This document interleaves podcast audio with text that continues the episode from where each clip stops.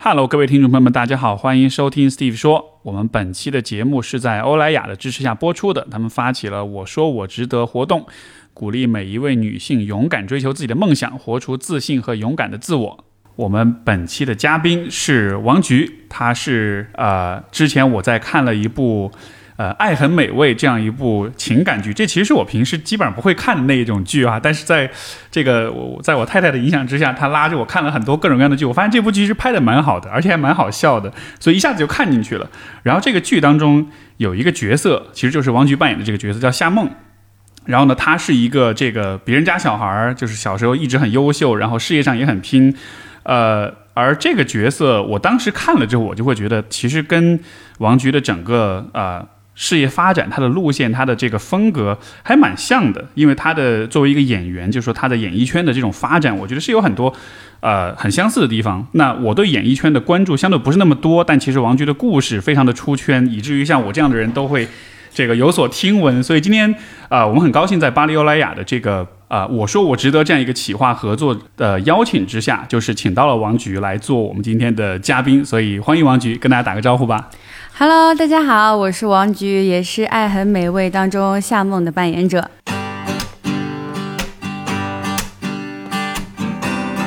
欢迎收听 Steve 说，和我一起拓展意识边界。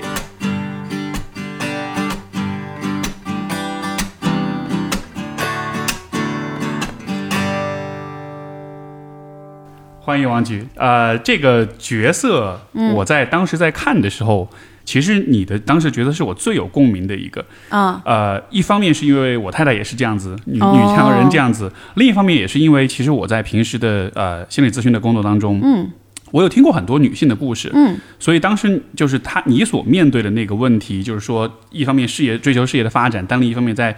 社会关系在情感方面所遇到那种困境，嗯，那真的是很多女性都会遇到这样的状况。是的，是的，就是女性一方面事业上又很要强，呃，然后感情上又很难，就是做一个平衡。是，嗯，这个那所以这个角色，我甚至会好奇，这个这个角色是有点为你量身定制的吗？因为我感觉确实还蛮。是的，就是呃呃。这个剧本当时在写的时候，角色是最先确定了我，然后也根据我的性格有有一些调整。嗯，我觉得夏梦应该是至少融入了百分之五十的王菊，但是她也不是百分之一百。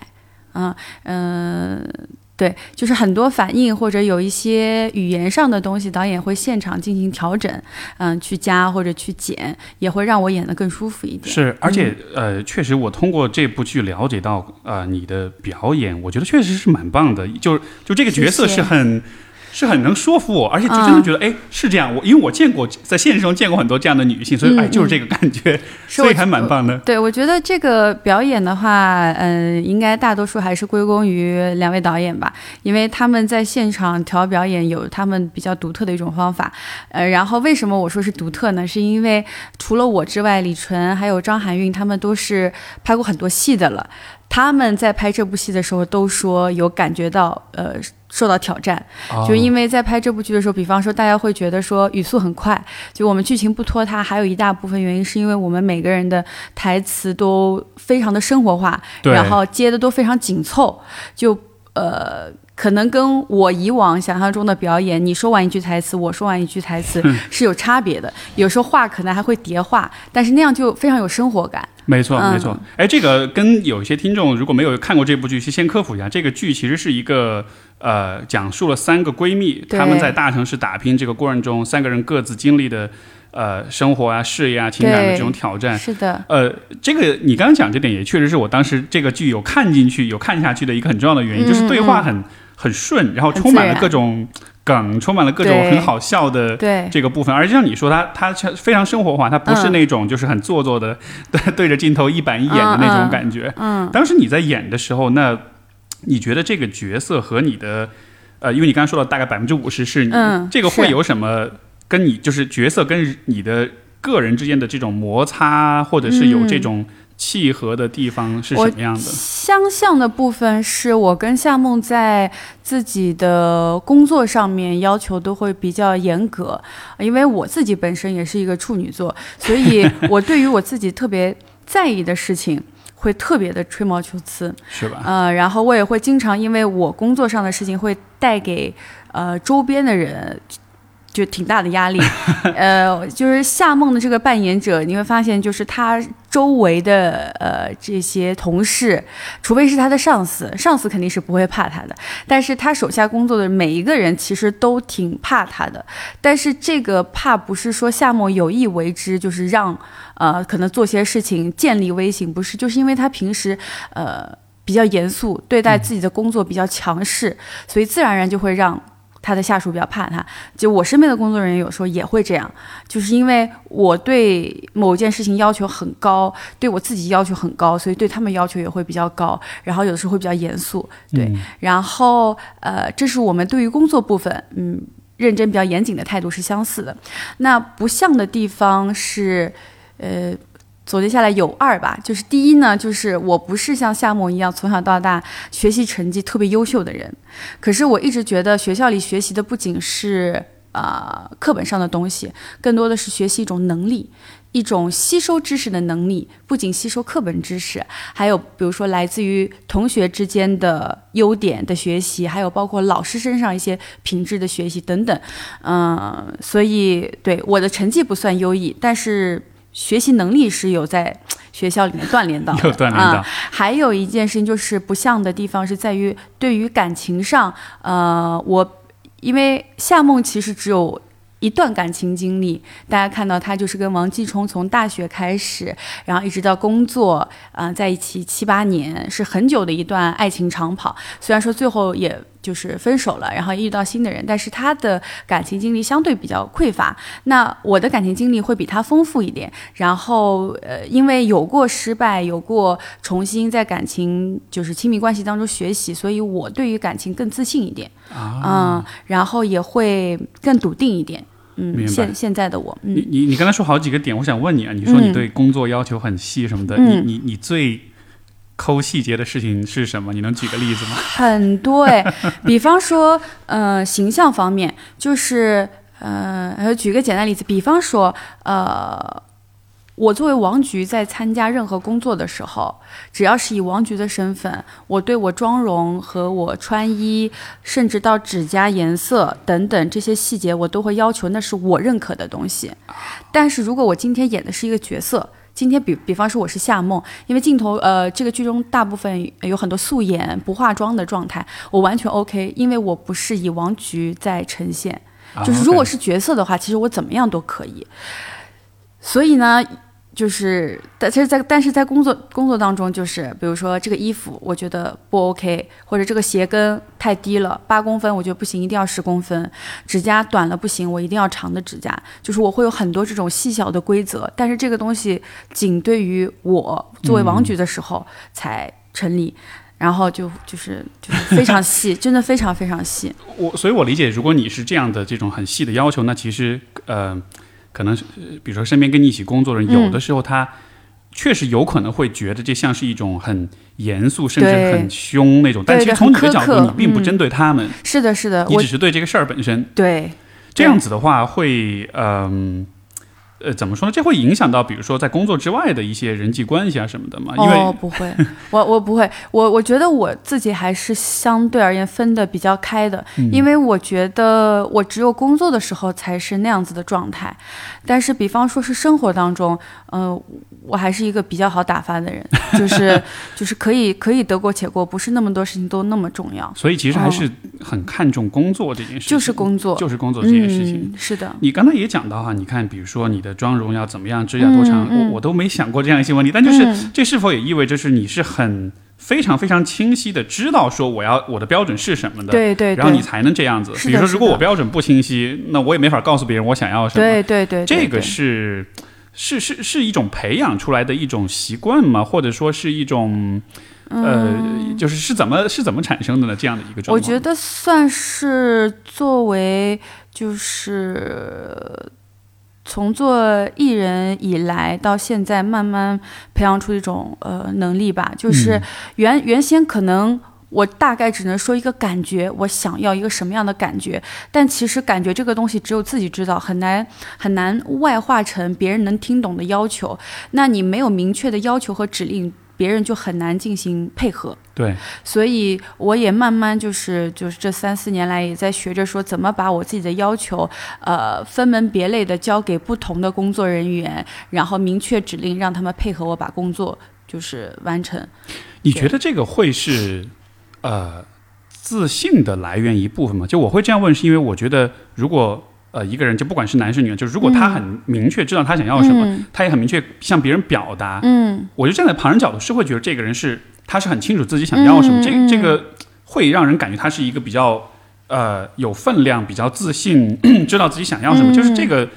是是我我感觉是会带来这样的一种印象的，嗯。所以你觉得这样的明确自己知道自己要什么，这个和你的自信之间会有会有相关吗？嗯，我觉得会。比方说，呃，我刚开始做艺人的时候，我不太习惯身边有工作人员帮我去做一些事情。我会觉得我，我曾经就是没有做艺人之前，我做过很多工作，然后我的生活琐事，包括工作再多、再再忙再累，我觉得我自己一个人是可以 manage 的。但是做了艺人之后，你会发现有些事事情其实是可以分担给别人，但我当时非常不习惯这件事情，我不习惯有人来帮我。但是后来慢慢学会说，呃，其实把工作，呃，就是呃分摊分摊出去，让专业的人去做专业的事情，是可以事半功倍的。嗯，但是呃，其实也 这可能得要求你对别人有足够多的信任，也对，一个是给予信任，一个是明确要求和指令，但是就是很很难。我身边有人是真的可以达到我这个要求，但是我自己也知道，有时候是我要求过高，不是别人不行。对，所以有时候也也会摘取一个呃平衡点吧。是，嗯哎，那比如说你对别人要求很严格呀什么的，嗯、比如说我我也会想到，比如说我太太有的时候看她在工作的时候啊什么的，我觉得也是这样一个感觉，就是确实是我不是针对你这个人，但是你确实没有做到呃一个期待的样子，然后呃，所以有的时候可能会比较严肃，包括会批评啊，会这样子的。嗯，但是这个反过来你自己心里面会有会有矛盾之处嘛？就是其实我不知道哈，我想一想，嗯也许我也不想对你们那么的凶，但是你们嗯确实没有做好，就这个嗯这个会带来一点小矛盾嘛？内心的这种。呃，原原来原来有过，原来有过，就是因为我的我的工作人员也有呃也有更换过，就有一些 就是实在是我觉得很难共事的，就的确是，但是呃，我觉得我不会，就是我觉得只有合不合适我，在我这儿我不是判断说他能力到底是有高低，因为我觉得呃，比如说我的我的经纪，但我经纪人是我姐姐嘛，比如说我的执行啊，或者我的助理，或者我其他服装造型等等各式各样的工作人员，我我有的时候只是觉得他不合适我。可是我不会在他心里打上一个，就是比我觉得他功能力不够或者不够好这样子，嗯因为每个艺人是有比较独特的个性，还有反正不同的状态。可能他在我这边不合适，可是他可以跟别的艺人很好的磨合，所以就是我会分清楚是是因为我更多的会找自己的原因，其实。我就觉得说啊，是是我的要求就是比较奇特，或者说是我们的审美不太同步，但也不证不证明他的审美是不好的，只不过就是我的可能比较特别一点。嗯，你你说这点也会让我联系到这个呃夏梦这个角色啊，嗯。就是我不知道他在就对于这个角色来说是不是有类似的一个感觉，因为你看他事业发展的很好，嗯，包括她在剧中这个呃跟她的多年的男朋友之间，其实逐渐就形成一种地位上，她她的爬升的也比较快，嗯，然后呃呃也造成这个这个这个男生就心理上有点不平衡啊什么的，然后在这个时候。至少我在看这个剧的时候，我能感觉到，在夏梦的心中其实是会有一些，嗯，很微妙的一些纠结的。对对就是一方面我要让这个关系保持一个比较平稳的关系，但是另一方面我又不愿意在事业发展上妥协。是的，嗯，我我以前去看过心理咨询师，然后当时呃也是因为一些工作上的问题感觉到压力，然后去看，然后当时我的咨询师给我一个很重要的一个呃一个一个心理的一个点是说，你人在不同的环境和不同的人物是有。人物关系在的这个角色的切换很重要，就是夏梦她为什么会有呃，比方说在公司里面是老板，可是她回家她没有办法及时切换成一个女朋友的身份，跟她的男朋友正常对话，偶尔还是会带着上司的口气去命令他，这就是角色切换的就是不到位，这样自己也会困扰，也会给对方造成困扰。那呃，再举个例子，比方说，我跟我的姐姐，我的堂姐，她在工作的时候是我经纪人，那下班了之后，我们就只是亲人关系，所以就会要求我在这个角色的切切换上面特别的呃顺畅。其实我们一直以来也是这么做到的，但是有时候工作上呢，我们还有一个双重身份。就是有的时候我是他老板，有的时候我又是他的艺人，但是这个从属关系是不一样的。对对对。所以有的时候，当我们真的因为一件事情产生分歧的时候，我需要最后决定我要用哪个身份去跟他聊。如果我现在是选择用艺人的身份去跟他聊，我会讲完我的呃想法之后，最终把这个决定权、拍案的决定权去交给经纪人。但是如果这件事情我就是非常笃定，我拿捏住了。我就觉得一定要按照我的想法来，那我可能就会用老板的身份去跟他说：“我说不行，这件事情我要怎么怎么怎么做。”所以这个角色不能混乱，我必须坚定的选择一个身份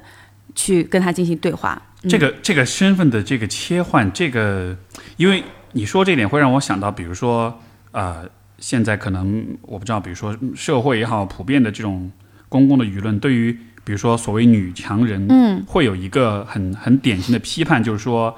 你事业发展那么好，你会变成一个女强人，然后就就会暗示说，你在生活中你就会跟别人处不好，嗯嗯，对吧？就好像是啊，这样子你婚姻也不会幸福啊，或者什么的，在家里面也会处不好，嗯。那是不是这么说来，其实能够做到角色切换，对于去打破这样一种？呃呃，一种一种一种偏见或者这样一种假设是很重要的。就是如果你能能做到这种切换，就不存在这个问题了。嗯，但其实我觉得女强人，如果大家觉得对女强人这件事情有偏见，我觉得这件事情本身就是有点，在我在我看来有点好笑，因为没有人说就是男人如果事业上太强。会要求男人去做一个平衡，我觉得男人能够做到的，女人也能做到。如果男人在事业上很成功，其实他们好像不太会被要求说要去切换身份，但是可能就是因为女人之前没有，嗯，就没有这么多女生表现的这么有野心，所以大家就觉得理应女生应该啊。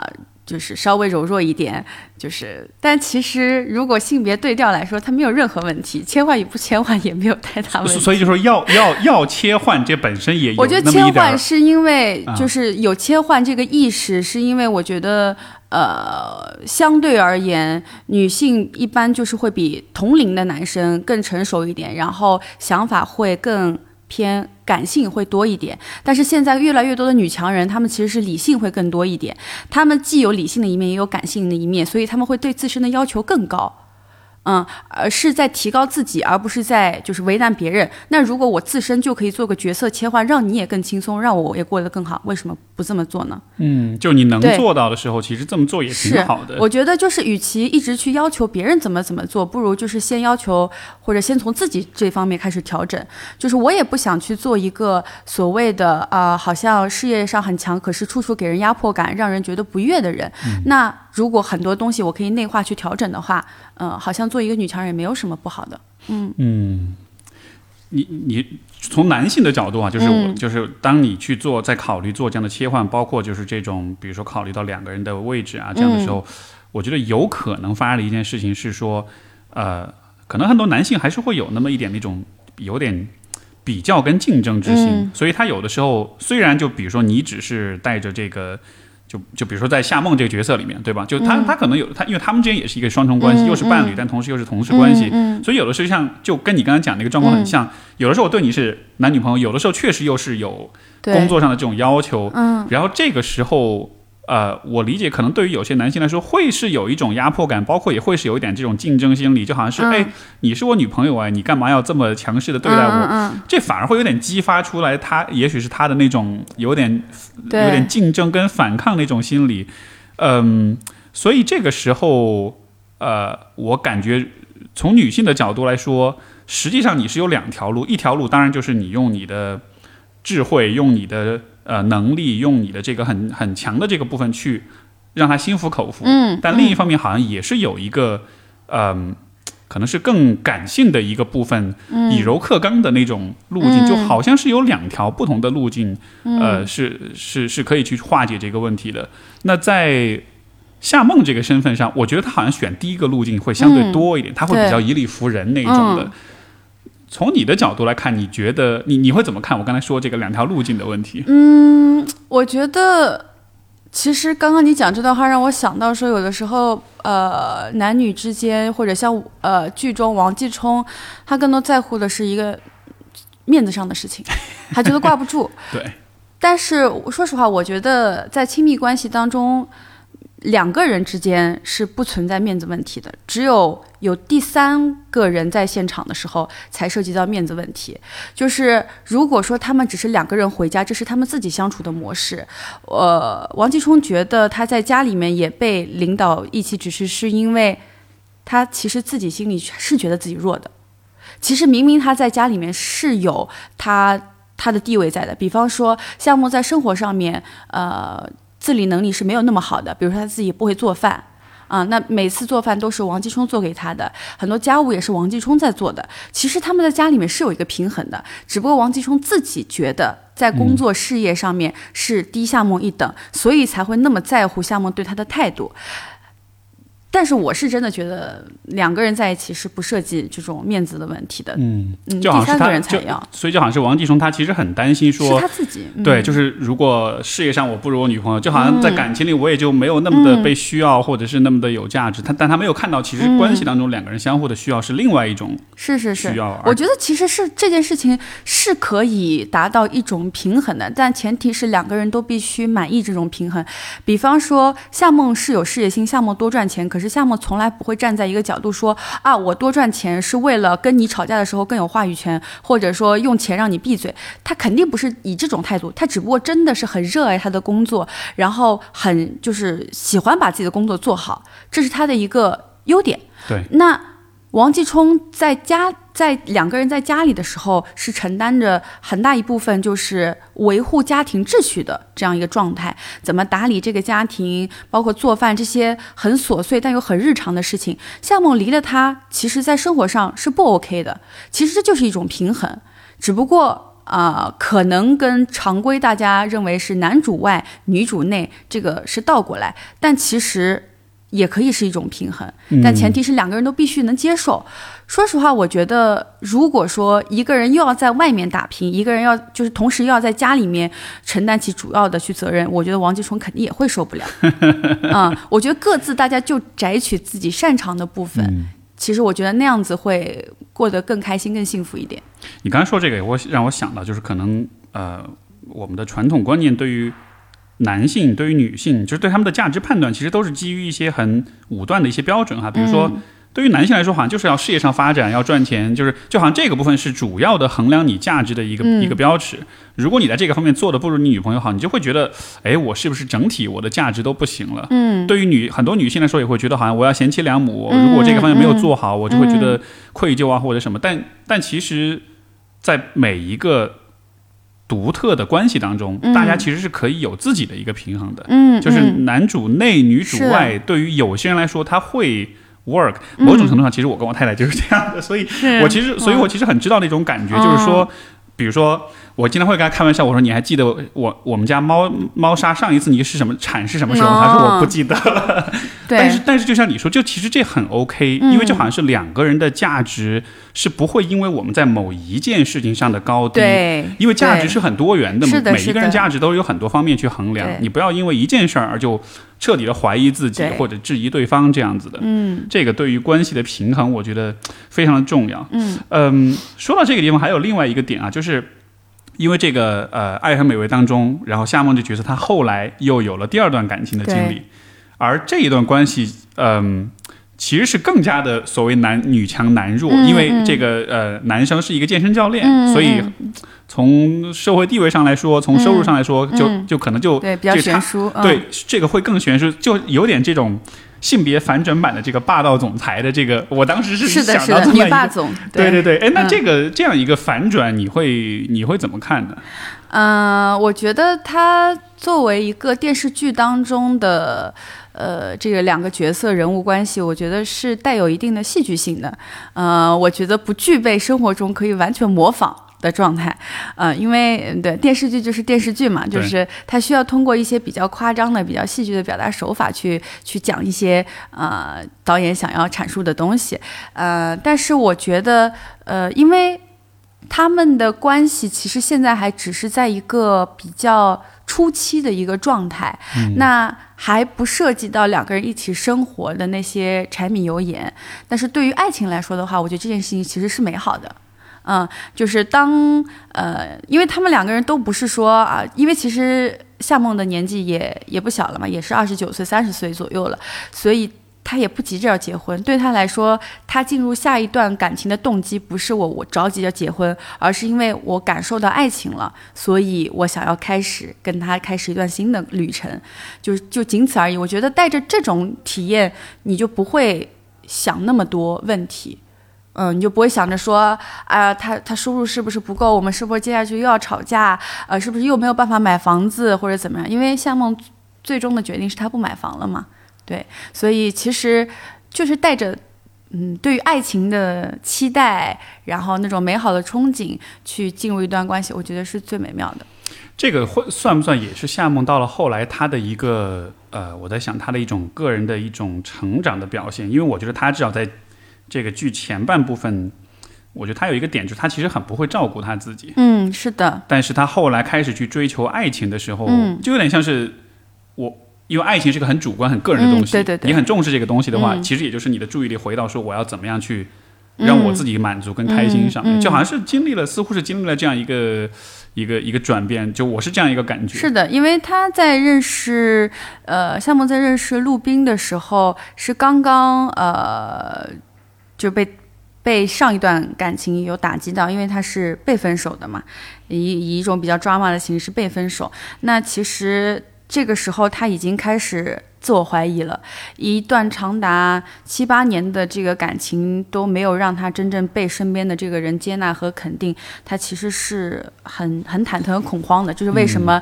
他会在自己的身份上一而再、再而三的撒谎？对他也是，其实想做一个实验，他想看看说，如果有人喜欢他，到底是因为他身上的哪一点喜欢上他，啊，然后那他也开始重新的审视，然后和接纳自己。所以我觉得陆冰的出现是让他，嗯，从另外一个角度，嗯，接受了自己，嗯，包括自己的容貌，包括自己的身材，对。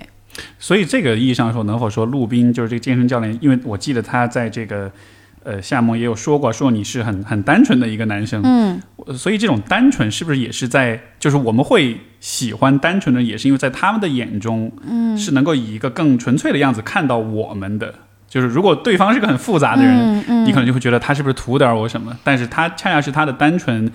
像是一面很很非常非常纯净的一个镜子，就你在他那里看到你自己实际的样子，是好像是有这样一个。嗯，以人为镜的一个过程是，呃，我觉得还有一个原因，是因为夏梦习惯了在工作上跟这种甲方乙方尔虞我诈，就是这种斗来斗去、猜来猜去，所以对于感情上，他更偏向于更直接的东西。他可能一开始也会，呃，以为对方是想怎么样，所以他才用这个招数去骗、去瞒。但是最后他发现，他其实。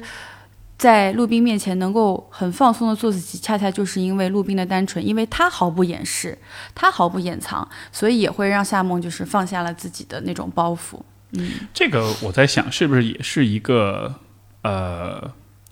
我感觉是一个不小的一个挑战，因为你看，比如说你在事业上，你经常需要跟客户 battle 啊什么的，你你确实很多时候你需要去掩饰自己的一些东西，需要想比较多一点，呃。可能这样子久了的话，也许会成为某种习惯。嗯，而当亲密关系本身又是一个很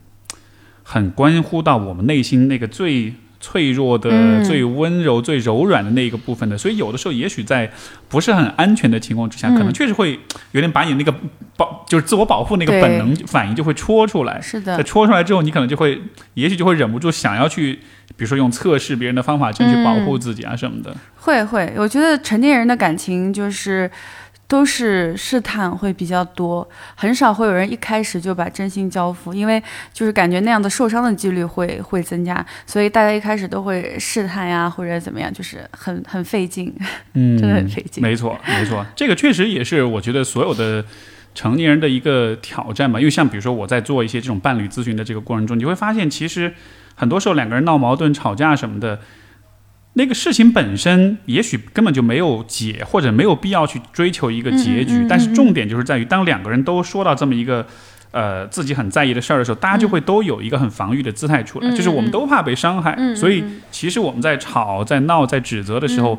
那个背后的信息都是在表达说，我好害怕我被你伤到，我好害怕我我我被你抛弃，或者我不被你喜欢。嗯只是有的时候这个这个情绪它不是直接给出来的，而是要绕个弯儿，嗯就是我通过骂你来确认你是在乎我的。很多时候会发生这样的一个转折，嗯但是呢，对方如果没有办法解读到这层意思的时候，那可能我们的误解就对对是，很难很难解开了。是我我，所以我我一直就是很呃鼓励大家，无论是在交朋友或者一些亲密关系当中，就是少绕一点弯。首先，你要接受自己的意图。就是你要知道，有的时候像你说的，如果伴侣之间或者情侣之间，他吵架，吵的到底是这件事，吵的还是情绪，或者吵的是一种权利，权利的高低，是必须是我对，还是是怎么样？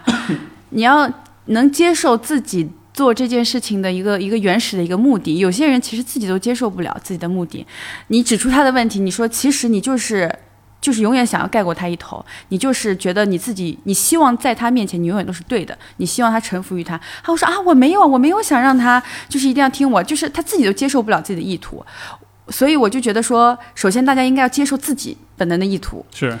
而且是要赤裸裸的去接受它，不管是好的坏的，哪怕你讲出来，甚至都会觉得有一点点羞愧或者可耻的，但你要自己接受它，不然的话，两个人就会进进入到一个无效争吵的一个一个状态。像我，我就觉得说我比较能够接受我自己，无论是这种好的意图，或者是我自己觉得有一些羞愧的意图。然后我会直面的去跟他讲，情绪是情绪，事情是事情。可能我会跟他讲说这件事情我就是很生气，但其实我想要的是怎么怎么怎么怎么样。我觉得永远是直接的沟通比绕着弯儿来好，这样子节省精力，呃，节省两个人的时间成本。是也避免误会。你刚才说这点我特别认同，因为呃，这其实就是人都要去直面自己的欲望，需呃，甚至有的时候可能是野心吧，也许对，嗯、对，呃，但是这个地方的一个挑战就是，呃，如果你很清楚自己想要什么，呃，这可能带来的就是挫败跟失望，因为你不是总是能对满足你自己所以我觉得可能有些时候啊、呃人们会故意不去直面自己的需要、自己的欲望。对于有些人来说，可能也是因为他一直生活在一个让他失望的环境里，或者他一直生活在一个不被允许去、去实现自己愿望的环境里，所以这个时候就只能去不去想自己想要什么。嗯嗯嗯。所以呃呃，尤其我在想，比如说对于女性来说，嗯。如果你要在比如说事业发展上，你很有你的野心，很有你的欲望的话，嗯可能这个时候你接受的不光就只是你自己会失败这样一种风险，嗯更也包含了包含就是他人对你的一种评判。嗯嗯，所以是不是其实这也会导致就是比如说女性在思考自己的职业发展的时候，是不太能够很直接的去说，我就是要争第一，或者我就是要呃使劲的往上爬，我就是要争得我能争得的最好的这种职业发展的结果。就是你觉得会存在这样一个问题吗？嗯，我觉得这件事情，呃，可能阻碍有二。第一就是经济，就是我认为，呃，女性如女性，因为每个人的事业对对于事业上的追求不一定都是为了钱，但是离开经济是肯定是不行的。就是你这份工作你再热爱，你再擅长，或者你就想做得很好，可是它不能给你带来一定的经济效应，或者你不能给自己提供自己想要的生活的话，其实就是就是一个阻碍，是一个障碍。但如果说呃你越努力，你的经济能力就会成正比的去提升，那肯定就我觉得不是阻碍，是一件好事情。是，其二呢，就是年纪，就是所谓的呃适婚年龄。就我觉得，一旦女人把婚姻这件事情不当成是人生必须要做的一件事情之后，你的整个时间就就自由了。呃，因为在我看来，没有适婚年龄，但是有适育年龄。嗯嗯，如果说你的确是想要有孩子或者怎么样，那你肯定就要安排好，因为很多工作一旦你怀了孕，你要生孩子，你要安排好自己的时间和工作怎么交接。是有一一部分女强人，她们她们可以坚持到生产前的最后一刻，并且生完孩子立刻拿电脑继续工作，但不是所有女人都可以做到那样子。所以，如果你想要结婚要生孩子，那可能。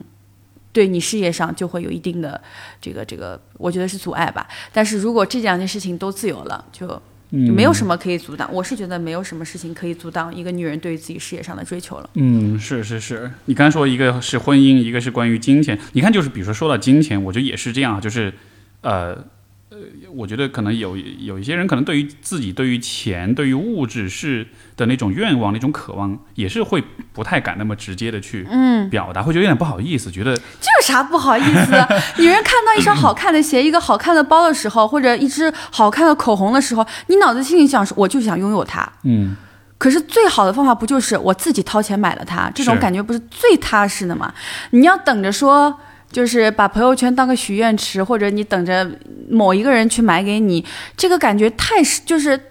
你的期待很容易落空的。这个会反映出来到生活中，就是比如说，也我也是通过我太太了解了，她很多手下小朋友、年轻人，就是比如说他们。不太敢去跟老板谈加薪这件事情哦，就他不太敢去告诉他说我要给我，我也不敢，我以前也不敢，是吧？我以前也不敢，是是什么？就是是怕自己显得自己太太看重钱了嘛？以前浅浅的浅浅的有跟老板表达过这个欲望，然后当时老板给我的这个这个这个驳回还是属于比较赤裸的，他就是。就跟我说，嗯，你还要在你这个位置上至少要干多少多少年，我也是这样就熬过来的，怎么样？但是我当下，我说实话，我听完那个话之后啊，我我觉得他不是一个好老板，因为我觉得有些工作你不能按照熬的时长去决定你有没有能力升职。你应该是拿自己的成绩、拿自己的能力、工作上的水平去去说话的。如果说他什么都也不想了解，就不想了解我的状况，也不想了解我到底在公司更适合哪个位置，就拿你要在这个位置上再熬多久去激励我的话，我是觉得，嗯，不不太 OK 的。嗯，所以这也是我对你很好奇的地方，就是你是怎么？因为你看你刚刚说那个场景，嗯，呃，老板说你还要熬多少多少年，嗯嗯嗯。可能可能很多人就会觉得，嗯，也许是这样的。但是你的反应是，他不是一个好老板。对啊，就但是就是你知道这个地方就是一个分水岭，很多人就会接受说，OK，那我可能确实还不够好。嗯。但是你一旦接受这样一个一个设定。可能慢慢的你就会越来越低估你自己，不管是在钱上面，在职位上面，在所有的这些呃评估反馈上面。那对于你来说，你你是会有那个有点去质疑他的评判的部分。对，就是我觉得这，但是我不是一个特别绝对，我不会当下就觉得说啊，这个老板不行，我要辞职，我要那个，因为就是。选择一个职业，在一个岗位上做，还有包括离职再换工作，并不是一件很简单的事情，是需要深思熟虑的。可是我自己很明确的知道，老板说了这个话，对我其实是有一定打击的。那我也不会立刻觉得说啊，我就是值得那个，我就是值得拿更多的钱。我会更多的还是从工作当中去去感受，嗯，比方说呃，来自于同事之间对我的评价，还有包括我其他工作上面就是。就是跟我合作的一些人对我的评价，然后慢慢慢去找准自己的定位。嗯，我觉得很多事情不能走极端，你既不能盲目自信，也不能盲目的自卑，呃，就是贬低自己。所以凡事就是说，还是要做一个有一个平衡。在我那个时候，其实就是我觉得老板当时对我的这个回应，我是不满意的。嗯。但是我没有选择说立刻去跳槽或者怎么样，我当时我心里想的是，我就是要做到足够好，好到哪天我走了，没有人可以顶掉我的位置。对，特别这这个只有你走那肯定是特别爽的一个感觉，拜拜了您嘞。是，嗯，这个你你，所以其实你刚才看这个问题，我觉得是一个心态很。其实是心态很平和的一种反应，就你会全面的看这个问题，不是说别人戳你一下，你立马就跳起来。对，不可以，他不可以情绪化。对对对对对。那那这个是不是也意味着，就在你的比如说，我不知道你的性格当中，其实是有一个像是一个更更稳固、更坚定的一个部分的。就是说，如果一个人本身他对自己的看法是不太稳定，这个时候外面稍微戳一下，嗯，就是就有点摇摇欲坠了。但是好像你是。就是你之所以能做那种很平稳，可能也是因为你本身是要有那么一个很平稳的基础，呃，所以你的这种不管是性格还是自信上，是存在这么样一些支柱吗？你觉得？有，但是我是觉得，其实我我接受到的很多肯定，大部分还是来自创造一零一，因为因为在那之前，我觉得我的想法、我的观点不重要，且没有人听。但是因为那个节目之后，我才发现说啊，原来我的很多想法，我的很多观点，嗯，我们不说绝对的对错吧，就是发现有人是是会支持我的，是会觉得我说的是有道理的，那就会鼓励我。更加坚持自己的想法，嗯嗯，就是就有点像是你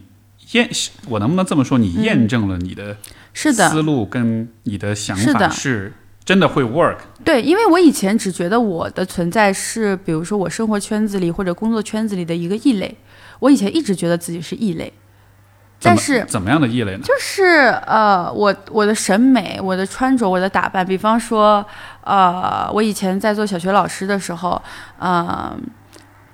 因为老师的穿着是有一定的要求的，那我会根据这个要求下面，就是我会在符合规则的情况下，尽可能的做自己。比方说，不可以穿呃特别短的裙子或者特别短的裤子，那我可能会穿一个破洞牛仔裤，就是比如说膝盖这边露两个洞。可是我觉得这个。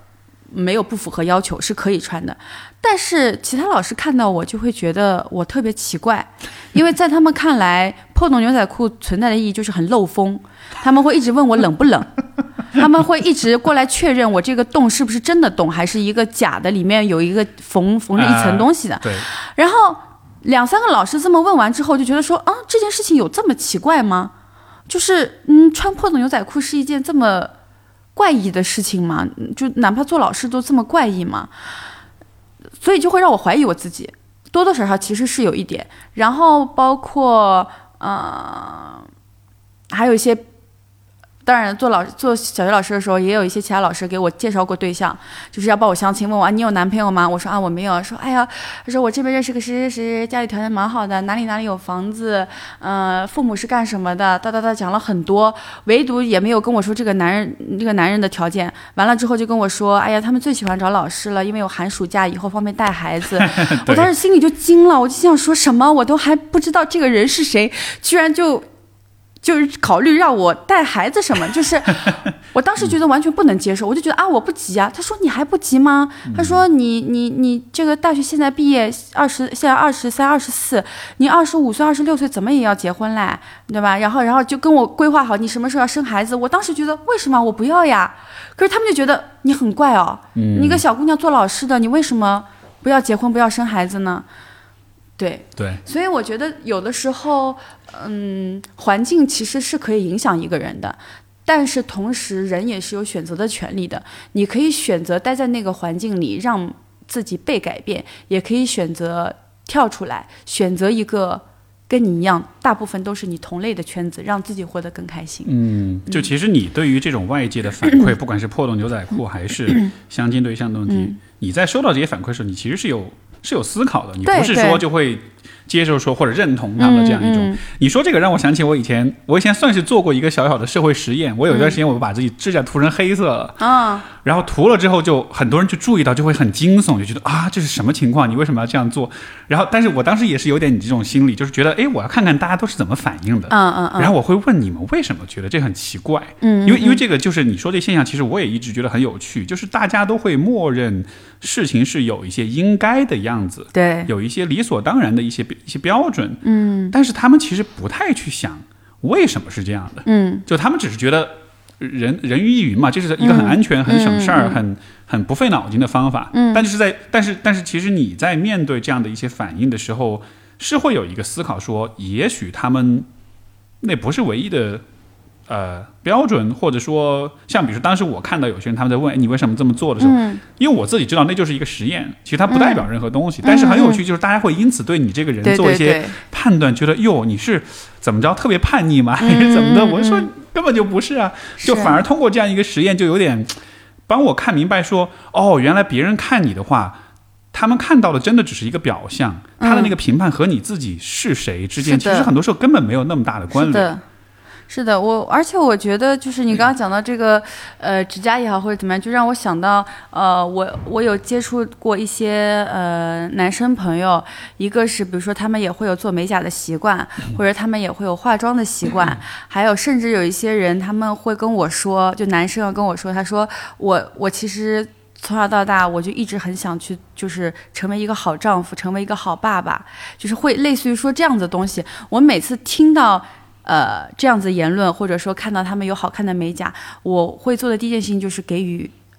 肯定和赞扬。嗯，我觉得大部分人对于自己没有见过的事情，或者可能不那么能接受的事情，他的第一反应是否认、否定。我觉得这不是一个好的习惯，就是。其实，当你不喜欢一个东西的时候，别人多多少少是可以感觉得出来的，就没有必要再用语言再强行的再进一步去肯定，让别人受伤。就是，我是觉得很多东西就是应该就是去去去去多鼓励，因为我的很多身上很多的东西，我自知我喜欢的东西，别人都不一定喜欢或者也不一定接受。呃，但是我的我的心脏比较强大，我也可以接受别人不喜欢我或者直接。批评，但是我觉得很多人跟我不一样，他们不太能接受这种东西，所以大家应该做的更多就是多肯定、多鼓励，要要散播爱和美好，然后要多给予肯肯定、对赞美，这个东西特别重要。我很喜欢赞美别人。这个其实你看，有的时候我们看到我们陌生的东西，嗯，其实你自己不一定就想清楚你到底喜欢还是否定，对吧？但有的时候只是因为陌生，你就像是膝跳反射一样，就哎呦这东西我有点不熟，那我还是我还是抗拒，对。但其实如果这时候你先表达说，哎，这个呃。挺好的，挺酷的。嗯，然后你再去想你的态度到底是什么，而不是说因为那么一个本能反应，你就你就整个就下了一个判断了。嗯嗯，是这样的。哎，你你你看，你前面你也讲到，你有很多特别之处，跟别人不一样啊，异类什么的。所以你你从小就是这样嘛？就说你的，你就注意到你的，比如说审美，你的一些看法、选择什么，多少有一点啊，多少有一点。然后我小的时候可能为了，嗯，跟大家融入的更好，我会选择的，我会选择不说。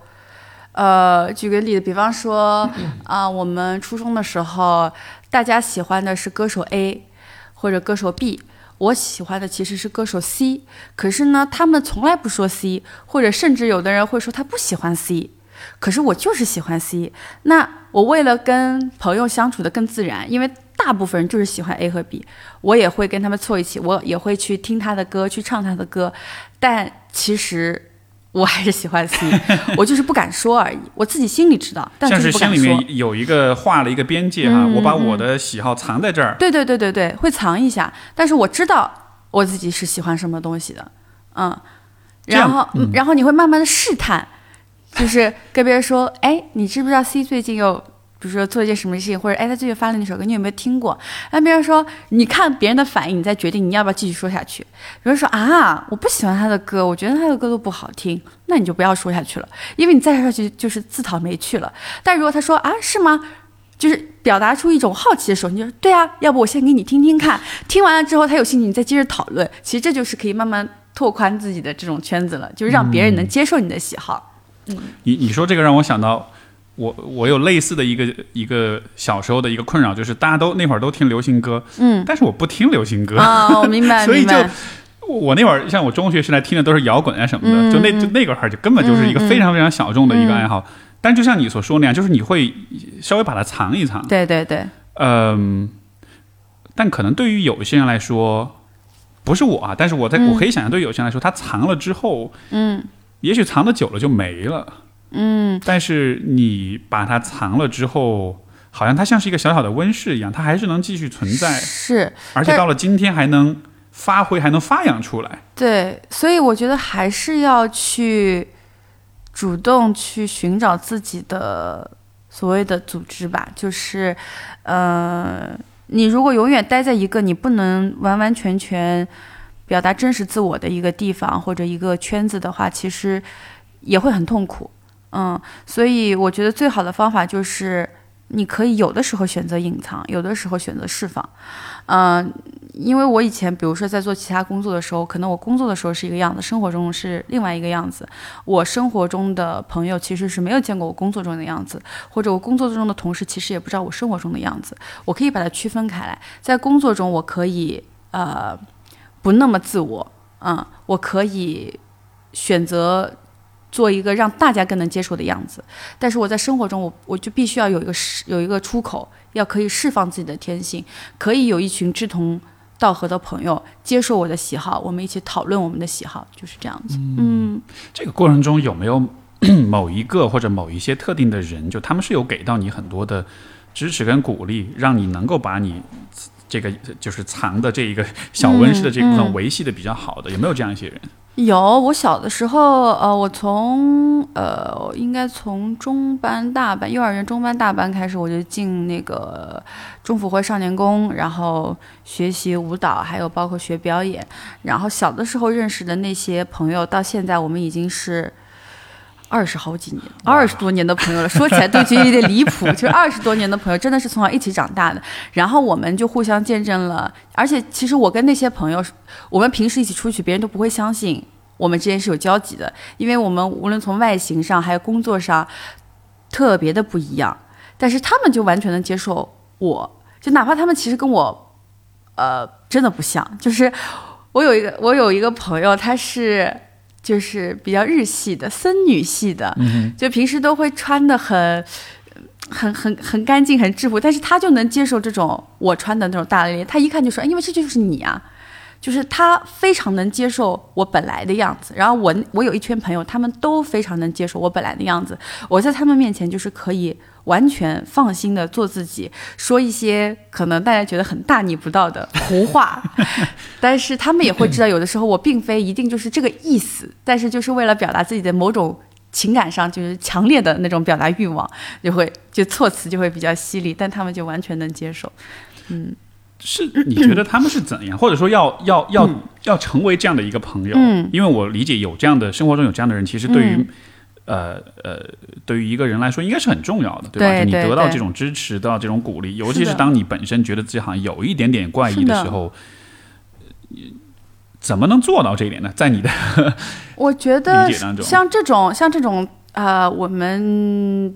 就是大家互相认识、相识那么久的那个朋友，其实也算一种幸运。那有一些人可能没有办法有就是那么长久的朋友，但是我一直觉得，呃，同类是会相吸的。嗯，就无论这条这条规则不但适用于友情，也会适用于爱情。就是你是什么样子的人，你就会吸引什么样子的人。所以我经常也会通过说自己的这个。友谊上或者说情感上遇遇到一些不好的人，我也会反思自己，但只反思一部分，我不会认为全部是我的问题，但一部分肯定也是因为我的某些特质，所以才会吸引这样的人。因为我真的觉得同类是是会相吸的，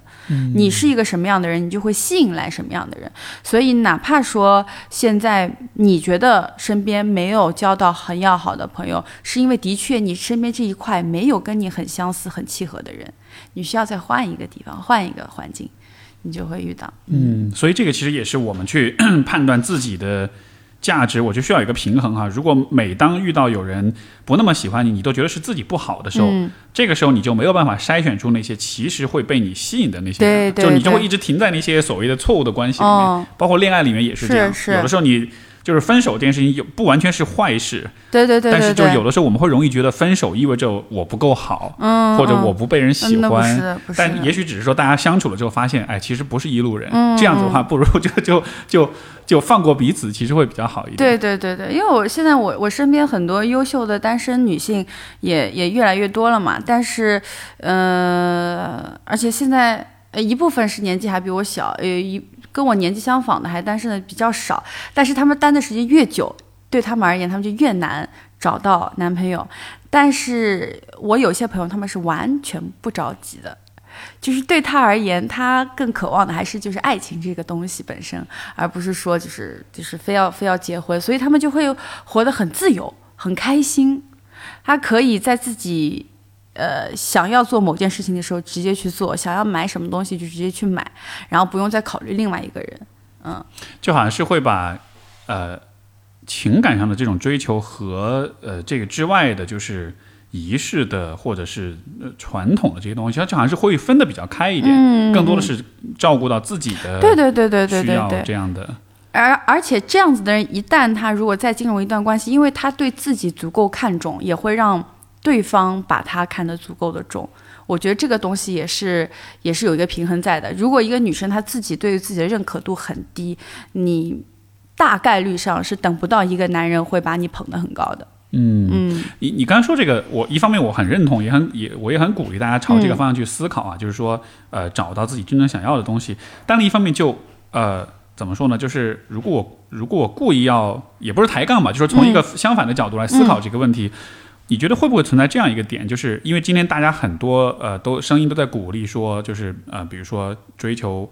呃爱情，但是呃关于传统的、关于仪式的、关于世俗的这些东西，就就就是一个比较抗拒的，或者说怎么说呢？不是抗拒，就是比较就是不是很看重那个方面的。嗯然后这个会让我呃联想到一个很具体的例子，就是就是婚礼这件事情。嗯因为我参加过各种各样的婚礼之后，我就一直会觉得就很俗气，大家其实都在做戏啦，对吧？对就说的话都是说给长辈们听的，是这样的，是的，就你就完全会觉得，哎呀，这个事儿其实完全不必要做。嗯嗯嗯，但是另一方面呢，呃，因为我在跟我太太我们在思考未来我们婚礼的时候，又会觉得好像它又确实是一个可取的一种方式，就是它确实是一个机会去做一些特别的事情，以这样一个形式去呃去表达、去纪念我们的爱情啊什么的。嗯就它不是完全的嗯不可取或者完全的无聊，它好像又又包含了一些有意思的东西在里面，对吧？所以就是。我我不知道你会怎么看这一点，就是这样一个这样一个平衡，因为我会说这个，确实是因为我听到很多的声音，就是嗯包括你刚刚讲的，就是说，呃呃，更多追求爱情，我觉得这嗯完全 OK，、嗯但是这是否就意味着你其实就要完全去自主的去设计关于这个爱情的所有的事情，就是嗯呃它应该是怎么样去表现？呃，像类似的一个讨论就是关于钻戒这个话题，大家就会觉得啊，干嘛要买钻戒，对吧？呃，但是我是觉得不是必须得买，但它确实不是对于有些人，它不钻戒失为我觉一个也蛮重要的。啊、对我我我要反复强调一件事情，就是说，我说让女生不要把结婚当成人生中必要的一件事情做，是希望女生不要带着就是其他的目的去进入婚姻，因为如果你不是因为爱情，不是因为跟这个人待在一起更开心而选择跟这个人在一起，大概率就是会出问题的。嗯但是如果你遇到爱的人，该结婚就结婚，就是我尊重女生为了自己。由自己而出发做的每一个决定，无论你结婚也好，不结婚也好，生孩子也好，不生孩子也好，只要是从自己心里出发的，都 OK 啊。我觉得我身边有很多结了婚的，我也很替他们开心，我觉得也很棒。只要他们自己想清楚了，自己想结就都 OK。我担心的是那些就是迫于长辈的压力，不得不找一个人结婚，然后随便找了一个相亲，你问他真的很爱吗？也不是，但就过日子呗。就我觉得这样其实不是是很 OK。然后包括像婚礼这个事情，我觉得婚礼对于大多数的女生来说是一件还是比较有仪式感的事情。呃，女生大概率还是很期待说，期待穿婚纱，期待有美美的照片，然后期待有人来见证，然后。但是有一些酒席的确是为长辈去准备的，嗯，那我觉得最重要的就是结婚的双方达成一个共识，然后再跟家长讨论。当然，这是我理想化的一个、嗯一个一个状态。如果说哪一天以后我要结婚了，我不得不为了长辈的要求去完成一场酒席，我觉得也可以，对吧？那那父母就这么点要求，那也是要满足一下的啊、那如果说我自己仪式感的部分，我肯定就要求比较简单。如果说钻戒的话，也是 看女生，嗯，看两个人，因为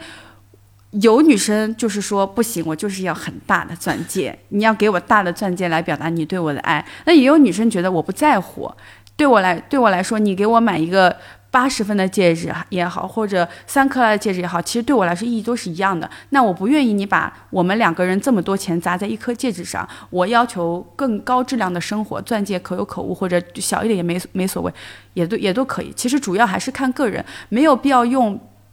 别人的呃，要求和观点来来约束自己。我的好朋友其实快结婚了，之前他们挑钻戒的时候也有问过我的意见和想法，在在那个微信里面哒哒哒发了四五张图片，他给我看哪个好看。我说是你结婚还是我结婚？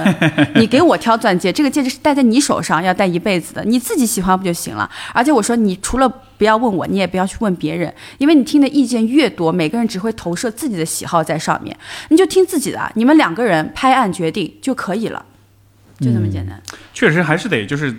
呃，可能我觉得人的一种，我觉得作为社会性的动物，我们有的时候的本能反应是通过去询问别人的看法来帮助自己去想一些东西。但是如果你太依赖这样一个方式，不行。有的时候其实会失去自己的判断。我，所以我听你刚刚这么一聊，我觉得再回过头来看，比如说你的发展，看你的路径，我我觉得是越能理解，我就为什么你选择这样一个方式，因为你其实还是很强调说我去。真的是看我自己是什么样的人，然后我去做我自己喜欢的这个选择，而不是说就是太多的是去迎合他人的这种看法。而而我其实很开心看到这样一个选择，到后来其实得到很好的一个反馈的，就真的会发现哦，原来有很多人是很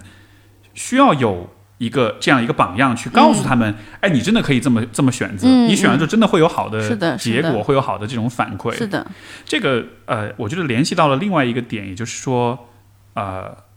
如果我们要帮助更多的女性，嗯，呃，能够有勇气也好，有这种胆识也好去做这样的判断，呃，你觉得可以？你你会愿意去说一些什么？你会愿意去给他们一些怎么样的建议？其实我这也是我一直以来，我我觉得我做艺人，包括坚持自己很大的一个信念支撑所在，就是因为我觉得我跟。呃，其他一些艺人就是从外形上的区别还是比较明显的，因为我自知我其实是一个普通的女生，但是，嗯，我对我自己的外貌或者我对我自己的人生规划是有要求的。那我也希望我的存在可以鼓励其他一些很普通但是对自己的生活有梦想、有追求的人，让他们知道这种选择也是会有结果的。就是我心里经常会带着这种想法，还有包括有的时候自己外貌上的一些纠结，选择要不要节食，要不要运动，要不要减肥，这些东西都会，就是我都会想到。就是曾经的我，我觉得我没有在，我一直很想做艺人，一直很想做演员，可是我几乎没怎么看到过像我这样子普通的女生，就是成功的案例有，但很少，或者说不够成功，不够好。所以就驱使着我。那以前我没有找到这个人，我希望未来我可以去做这个人。你像是一个开路人一样的。对，但是呢，我我不觉得我想去教别人，就是我去告诉别人你应该怎么做，或者你需要怎么做。其实我的人生也就刚刚开启了一部分，未来还有很长的路要走。我希望就是通过我自己的案例，好和坏，你自己。去观察、吸取教训，或者说学你想学的部分，而不是我告诉你你应该去怎么做。对，因为每个人对于同一件事情的每个人的看法是不一样的。我不想去做，就给别人指指点点说啊，你一个女孩你应该怎么样或者怎么样。我只能说我希望是怎么样子的，但是你可以听也可以不听。是。那有些人从我的光。可能光从我呃，就这些年来，包括《爱很美味》播出，他就已经能从我身上获得到一些鼓励和肯定，那我就觉得已经很值得了。嗯，是这么这么说来，确实是这个像像这个夏梦这个角色哈，我觉得呃，可能他确实会鼓励一一部分的，也许会很有共鸣的人，就是说呃，就就像你说的，我不是告诉你你应该怎么做，而是给你看一个故事。嗯，在这个故事当中，他。做了怎样的一些选择，然后你结合这些选择，你去想你自己生活中你面临类似的选择的时候，你愿意怎么做？嗯，就好像是有这么一个完整的思考过程，而不是直接给个结论。是是是，女人一定要怎么样怎么样？对对对，那样子的话就变成变成另外一种的一种一种一种一种偏见了。对，嗯，你你在就是在你的比如说同行或者你的圈子当中，因为因为你的这种呃。像你也说，你其实自认为自己是更，就是说比较普通的女生这样子，对吧？我好奇这样的一个心态和这样一个角色，它会不会在另一种程度上也是一种一种独特的优势，或者说是一种我不知道，就是因为这因为我认为所有的呃独特的东西，它都是会很有价值的，只要是放在特定的位置上。嗯，所以我不知道，比如说在你的事业上，在演艺圈当中，这这会不会反而反过来会给了你一些？一些一些一些我不知道一些优势也好，一些嗯，呃跟别人不一样的一些地方。有有优势，也有局限，但是我宁愿做一个这种有优势有局限的人，也不想做一个放在哪里都 OK，但也没有特别出挑的人。但这只是我我自己我对我自己的一个要求，我希望我自己的存在是不可被取代的。嗯，然后嗯，这个优势，比方说啊、呃拍戏的时候，我我拍戏的时候，呃这个这个 range 比较宽，什么角色都都就是我是对我只要我自己对这个角色我有兴趣，有有那个我都可以。然后包括素颜上镜啊，或者因为那个《爱很美味》当中也有一些比较呃关于爱比较比较。直白的一些一些这种叙述，但是我拍的时候，因为我第一次拍戏嘛，所以导演也会问我说啊，如果要我们要加一段这样子的吻戏，一段比较激情戏，你 OK 吗？我说我 OK 啊。他说他说你放心，就是我们会就是就是我们的剧组一定会保护好演员，怎么怎么。我说没关系没关系，来吧来吧，因为我会觉得就是这是演员，因为这是演员的工作之一，对我来说就是我好像没有那么多条条框框，因为这是个角色。他跟我本人其实是没有关系的，我自己可以完全撇开来去去做这个工作。就还没有什么心理负担。对对对对对这只是一个工作，我只是很想把它做好。是是是，但是有一些可能可能可能有一些可能就是对于呃外貌上要求会比较比较高的艺人，可可能就会呃限制会更多一点。这也就是我我怎么判断出来，就是判断就是从导演小心翼翼的问我这件事情，我是觉得说这个问题不是应该啊、你剧本写完了我就直接照着演就行了嘛，就是他还会很认真的就是来小心翼翼的询问我，他说如果我们这样子如果加一段，他说菊你 OK 吗？然后或者说我我说我们如果就是把外衣脱掉，就是穿一个小背心，你 OK 吗？我说 OK 呀、我说只要你能播，我都能拍呀、对。呃，然后再讲一个限制，呃，也是就是拿演戏举个例子，就是因为呃，我上次跟陈正道导演分享了，我说我最近很喜欢看一些古古装啊、仙侠类的这种剧嘛，然后我就说啊，这里面的衣服都好漂亮。我说那个，因为我在看那个倪妮的那个陈希媛，呃，最近突然捡起来看，然后发现啊，好好看。然后我就跟我就跟陈导分享了，我说，哎，我也好想演。我说你要不在我们这个剧里面，就是我们爱美我要拍电影嘛，我说你要不加一段。然后他就很认真的看着我说：“局，你长得太现代了，不会有人找你拍的。”我说：“OK fine。”我那我那我以后再努努努力吧。我就想说，不行，既然一定觉得我不可以拍古装，我以后就一一定要拍个古装。有对但这就对对，限制嘛。我是我理嗯解你意思，就是哪怕是限制，但是嗯，我我不认命，我还得嗯，对对对，我得努力一下嘛。对还得嗯，很有趣。所以这好像是你没有那种心理负担之后，其实这这是不是其实会是一个更更自由的一个感觉？就是说，如果我很在意我的某一个方面的形象或者人设或者什么的，我就会不敢做某些事情，因为那样子我就会担心这会影响。别人对我的价值判断，别人对我的认可度，所以我很多事情我就是有一种不敢做的事情。但对你来说，就好像是，好像你自己的那个你的自我价值是就就稳定在那儿的。你做这样或者那样的事嗯相情，对稳定。相对来说稳定，但是这样子其实是更是是是更是更自由的一个嗯状态，就是你需要考虑担心别人的那个看法更少一些，嗯是的，是的。而这样子反而是给了你更多的可能性，包括比如说你要拍吻戏这样子，也许有些人不敢，但你就敢拍，而且拍了之后对。就那就拍了呗，对对对而且这样子是不是其实比如站在导演的角度，会觉得哇，就是这是很是很有专业精神的演员，嗯是这是很嗯棒的一个状态，对，因为因为我这个这个前提也是建立在我足够信任导演，足够信任这个团队，所以我才会觉得说怎么样都 OK。嗯，哇哦，其实你这么一说，我会理解，当你这样去做事情的时候，这反过来反而是对事业是很有好处的，因为嗯。就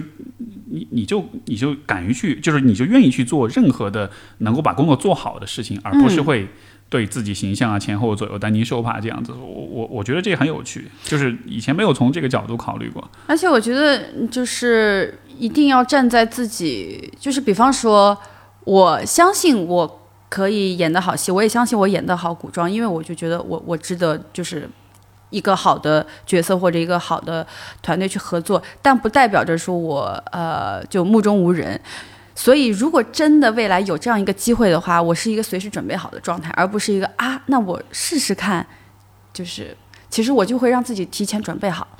嗯，当我有这个欲望、这个野心产生的时候，我就准备好，然后等有机会来的时候，我不会让别人觉得说我是试一下。我或者你们看我行不行，而是你们看着吧，就我就是值得这个角色，我就是值得这个东西。没错，没错，我觉得这个真的也很契合我们今儿这主题哈，就是说，呃，就是我就是我说我值得嘛，就说这个嗯我值得这个。这个信念是在你这里，它就像是一个默认的前提一样的，你不会是先去看别人怎么看，然后再来定自己的前提，而是说我的出发点就是我值得，我想要做什么事情，我先是认可我自己这个想法，至于现实的条件能不能做到，这些是我想办法去实现的东西。嗯但最开始那个出发点是很明确的。嗯特别棒。嗯，我最后想问你的问题就是，从不管是个人成长也好，还是说从呃关于这个女性的身份这个问题也好，有没有一些呃书或者电影、一些文艺作品是你比较推荐的？你觉得是对你是很有启发或很有激励、很有帮助的？啊、我近期我觉得一个当然就是我们的剧《爱很美味》了。我觉得要是没有看过的人可以看一下，因为它时长也不长，一共就二十集，然后节奏也很快。很多人的反馈就是，如果咱因为现在已经全部呃全全有了嘛，对，呃，咱一一两天就可以看完了，很快，就推荐大家看，嗯，五星推荐。啊、接下去还有两部美剧我很喜欢，一个是《萤火虫小巷》，呃，讲的也是两个女性，呃，从学生时期，然后到呃闯事业，一个是一个是事业上有所成就，还有一个是家庭上有所成就，但是呃一系列的一个故事，然后两个两个女人的友谊的爱和扶持，我觉得很好看，很动人。啊、还有一个是我最近在在追的一个呃，那个应该叫《傲骨之战》吧，《The Good Fight》。嗯嗯，对，它讲讲的就是一群律师嘛，但是主要的都还是女生角色。然后因为年龄层次也有，就是比较年轻的或者入行有一段时间了，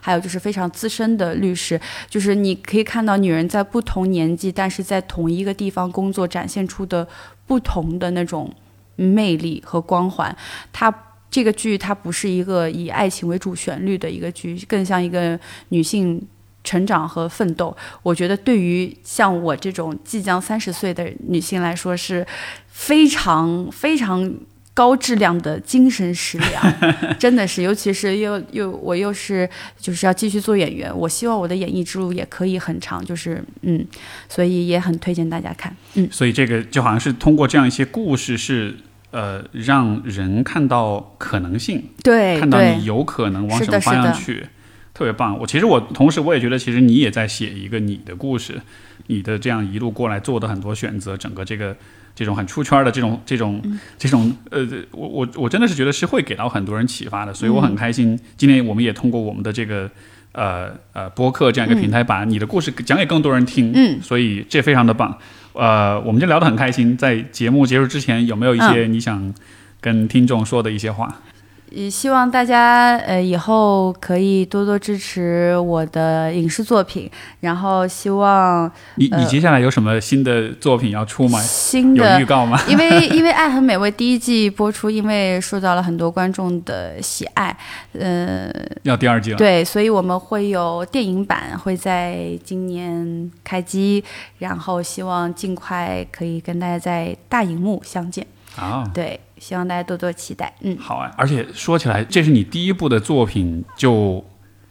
我觉得还是是一个还蛮成熟演员的那种感觉，所以我觉得从表演上来说，真的还蛮不错的。嗯，对，然后也是呃，希望听我们这个播客的每一个嗯女性朋友，可以更加勇敢的去坚定，还有追求自己的梦想，然后活得更加自信，然后更加自我。希望你们都可以在人生每一个重要的途径做出